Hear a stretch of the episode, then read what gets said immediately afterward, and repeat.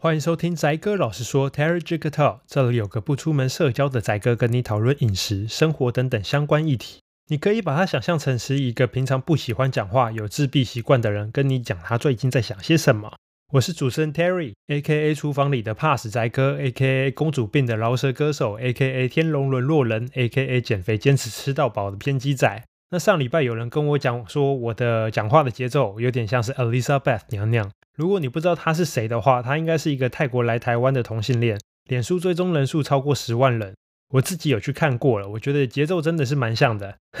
我讲话会这样，主要都是因为我在念稿，而且个性很急，常常录音键开下去，稿件上的文字跟仇人就没什么两样，杀一个是一个，念完就下班了的概念。那我会急着下班，主要是因为我录音都是晚上，那下班时间比较晚。全公司跟我最熟的人，可能是下班之后才会启动的扫地机器人。好，这不是重点，重点是我感觉到自己以前念稿的那种肃杀之气，所以今天来换个方式来念看看。那今天要讲的主题是胰岛素，这个东西其实我国中健康教育还是生物课的课本就有教过了，我不知道现在还有没有教。胰岛素就是身体分泌出来的一种物质，它的功用是把过高的血糖转化成脂肪，就是这么简单而朴实无华。很简单，我再讲一次。胰岛素的功用就是把过高的血糖转化成脂肪，把过高的血糖转化成脂肪。我这样讲应该有三次了，就是这么简单。这就是脂肪的主要来源之一，国中就有教过的东西。你有没有想过，如果胰岛素分泌的少一点，是不是就不会有脂肪了呢？答案是肯定的，确实可以少一些脂肪。这里有个观念要先理清楚：同样是瘦五公斤，有些人瘦五公斤几乎都消在脂肪。有些人瘦五公斤是肌肉脂肪一起消，同样是瘦五公斤，看起来的体态可以是完全不一样的。这个应该很多人都知道，可是大家都在想的是靠运动去增加肌肉。但我这个人比较懒，没办法像健身网红一样一天跑健身房七天。我比较多的时间是在喝酒，所以我的注意力会放在另外一个地方。有没有办法减肥的时候尽量少减一点肌肉，多减一点脂肪？答案是可以的。这就是现在断食很红的原因。是真的有研究，就把断食和一般的节食相比，把实验分成两组，一组女生是用断食的方式去控制热量，另外一组女生就只是单纯的用节食的方式去控制热量，两边吃的内容都一样，热量一样，内容一样，只是断食的那一组他们有限制进食时间，实验出来一段时间以后，两边掉的体重一样，但是断食那一组的女生，她们明显腰围小了很多。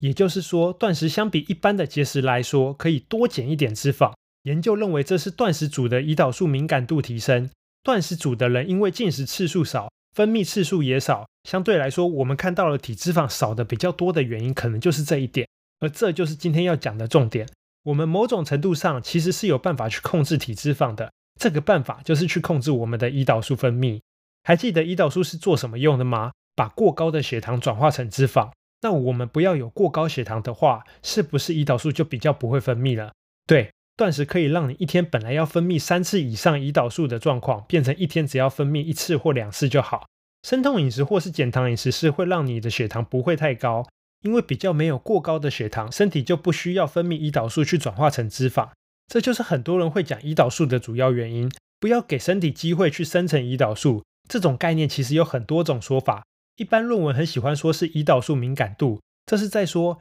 胰岛素敏感度高的话，你的胰岛素会用的比较有效率，因为你的胰岛素比较厉害，身体只要分泌一点点的胰岛素，就可以把过高血糖转化成脂肪。听起来好像很复杂，但我自己用一个很奇怪的方式做连接会比较好理解。我不知道为什么我的脑袋一直会把胰岛素失控的人和早泄的概念连在一起。你可以想象，有些人他一天到晚都在吃一些让人血糖冲高的食物，例如说早餐吃任何早餐店的食物都可以让血糖飙升，不需要倒含糖奶茶就可以让血糖飙升喽。那午餐吃饭，下午茶一杯蒸奶或是甜点，晚餐再吃个炒面，宵夜再吃个咸酥鸡，或自以为清淡减肥跑去吃了水果，结果其实所有的淀粉都是精致淀粉，都会刺激血糖，包括早餐的吐司、汉堡、铁板面、烧饼、油条。那午晚餐的所有的饭面，下午茶的所有甜点、饮料，甚至是咸酥鸡的糖衣、水果的果糖，全部都会刺激血糖，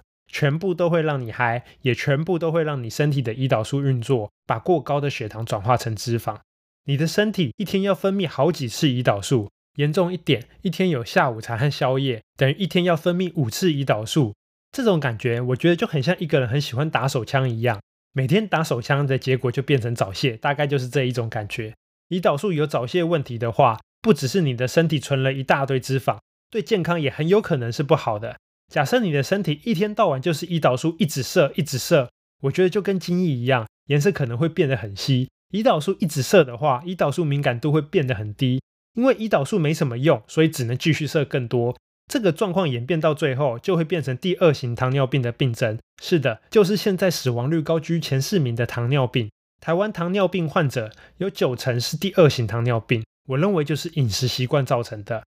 那讲到这，我还是要平反一下，常打手枪对身体也不见得不好。但如果你放任胰岛素每天一直乱射的话，这真的不是开玩笑的。我之前听过一个眼科医师的演讲，他自己是一个生酮饮食的执行者，但他执行生酮饮食之前，他的工作主要内容其实是每天都要看一大堆糖尿病患者。我那时候还以为自己听错了，为什么眼科医生要看糖尿病患者？原来是因为糖尿病患者他很容易引起视网膜病变。这个时候，眼科医生就要出场了。我不知道你们有没有过一种感觉，有些医生就是会比人家臭屁，言行举止中就是会给人一种微微的嚣张感。更具体一点来说，就是这些医生常常透露出一股“我很厉害，我知道”的感觉。我觉得柯文哲可以说是这种感觉的代表人物。但这种嚣张感，我其实不会讨厌，反而有时候还蛮喜欢的，因为讲的内容通常可以很真实。总之，这位眼科医生就在讲，他当初真的觉得自己很厉害。言下之意应该是视网膜病变这么严重的问题，一定要由眼科王牌的他来处理。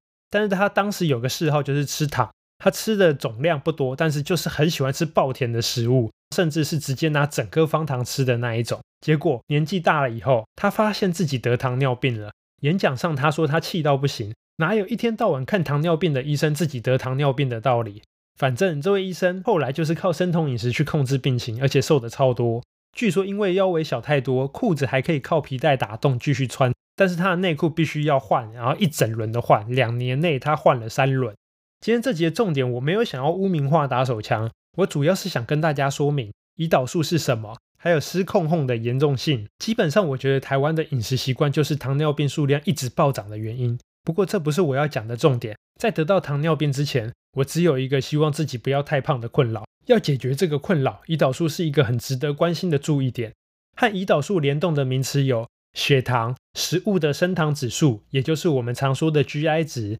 胰岛素、胰岛素敏感度，这些名词基本上都是同样的一个概念去延伸出来的。胰岛素的功用就是把过高的血糖转化成脂肪，所以说我们想要控制胰岛素的问题，或者说我们想要控制脂肪的问题。我们可以控制血糖，而我们要控制血糖的话，我们可以控制我们吃东西的升糖指数，也就是那个 GI 值，全部都是一个概念。好，那今天就讲到这啦。接下来进入我们的 Q&A 时间。那我们这个 Q&A 是我从社团里面发出来的，它叫品论。内容是这样：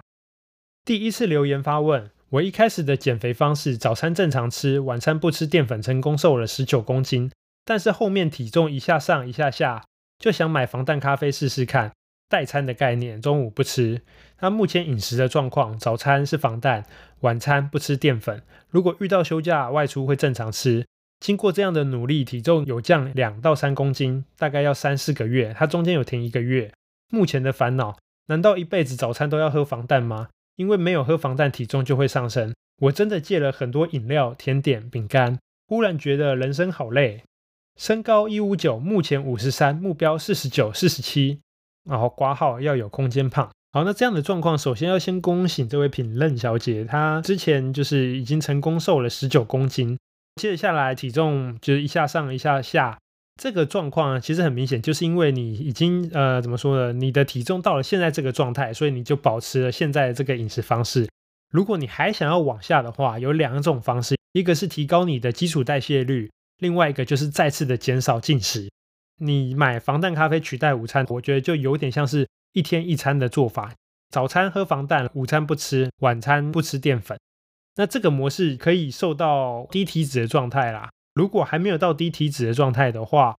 有解决方式，就是增加运动量，或者是你的饮食可以再把它改成，你现在是早餐喝防弹嘛，你可以把它改成午餐喝。这样的话，虽然还是一天一餐，但是你午餐的防弹和晚餐的吃的时间点，胰岛素分泌的距离比较近，其实就是会有点像是延长断食的时间的效果。这样子应该也会有效。或是想要更进一步的话，你可以早餐不要喝那个防弹，靠黑咖啡或者是绿茶去度过早餐、午餐的部分，然后晚餐照你现在这样吃，这样子过一段时间你也会瘦。不过我会建议啊，如果你是之前瘦了十九公斤的人，然后保持在现在的状态的话。我会推荐你可以先运动一下，让自己的基础代谢率往上回升，会比较容易一点。虽然我我是个比较少建议人家运动的人，但是因为你是瘦了十九公斤以后的人，你现在想要再继续少吃的话，我觉得除了继续少吃以外，增加你的运动量，或者是增加你的代谢量，例如说你可以去三温暖。也是另外一种方式，而且这个方式你可能先试一下，你会发现它的投资报酬率必须少吃更多，因为你少吃这件事情，你不太可能无限量的少吃下去了。但是你的确可以是一天一餐可以过很久，但是如果说卡住一段时间的话，例如说你一天一餐的量理论上应该已经要到女生的低体脂区间，而你还没到的话，那通常就代表你的代谢率有点偏低了，所以你提高你的代谢率会好一点。好，那今天就这样啦。如果喜欢我们节目的话，欢迎按赞、留言、分享、五星评价。我是 Terry，下次见。